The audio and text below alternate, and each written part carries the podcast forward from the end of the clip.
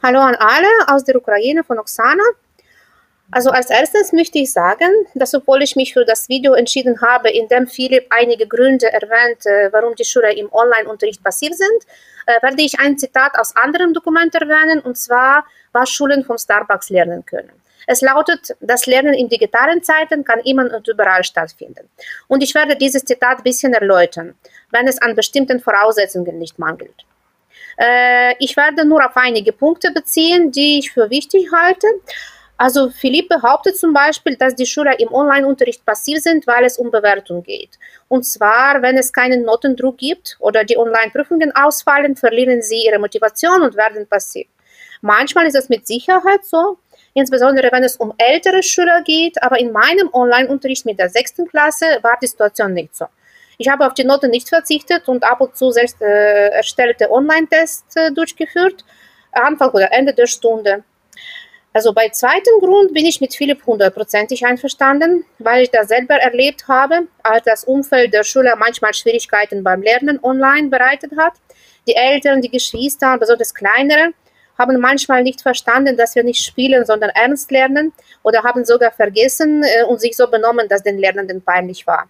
Deswegen wäre es natürlich sinnvoll und sehr nötig, die richtige Atmosphäre während des Studiums zu schaffen, wenn es natürlich die Wohnbedingungen gewährleisten. Andererseits waren einige Lehrer äh, mehr als Schüler motiviert und haben ihnen beim Lernen geholfen, was zu besseren Resultaten geführt hat. Die nächsten zwei Gründe überspringe ich. Die waren bei mir auch relevant, aber ich möchte sehr gerne noch einen fünften Grund hinzufügen, was ich für wichtig halte. Dieser Grund hängt vor allem vom Lehrer ab. Aber im Frühling habe ich zigmal erlebt, dass, sie, dass man sehr viel als Lehrer zusätzlich erarbeiten oder erstellen muss. Also es geht um Lehrmaterialien. Also damit der Online-Unterricht interessant sein wird und die Schüler nicht passiv bleiben, muss man viel machen. Aber bei uns zum Beispiel in der Ukraine stehen nicht alle Lehrwerke online zur Verfügung und es gibt auch ein kleines Angebot an Materialien, die für die bestimmte Altersgruppen passend sind. Ich musste stundenlang nach etwas suchen, um arbeiten. Das kostete viel Zeit. Also zum Schluss kehren wir zu unserem Zitat. Online kann immer und überall äh, sein. Aber die Schule muss wirklich anders gedacht werden. Und außerdem muss ein Online-Unterricht unbedingt mit Präsenzfassen kombiniert werden. Das ist meine Meinung. Warum nicht im Starbucks?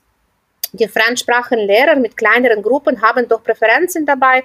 Wir können mit Abstand und anderen Voraussetzungen äh, Präsenzunterricht organisieren, äh, damit die Schüler nicht passiv bleiben. Oder? Liebe Oksana, vielen Dank für deinen sehr interessanten Beitrag. Äh, ich glaube auch, dass es sehr aufwendig ist für die Lehrer. Äh, in einem Online-Unterricht muss man sehr viel nach den Materialien suchen. Viele davon also muss man auch wieder bearbeiten. Viele der ganz normalen Spiele, die im Präsenzunterricht eingesetzt wurden, muss man neu gestalten, muss man mit anderen äh, digitalen Werkzeugen äh, irgendwie erstellen und das braucht dann wirklich enorm viel Zeit. Äh, liebe Grüße aus Tera.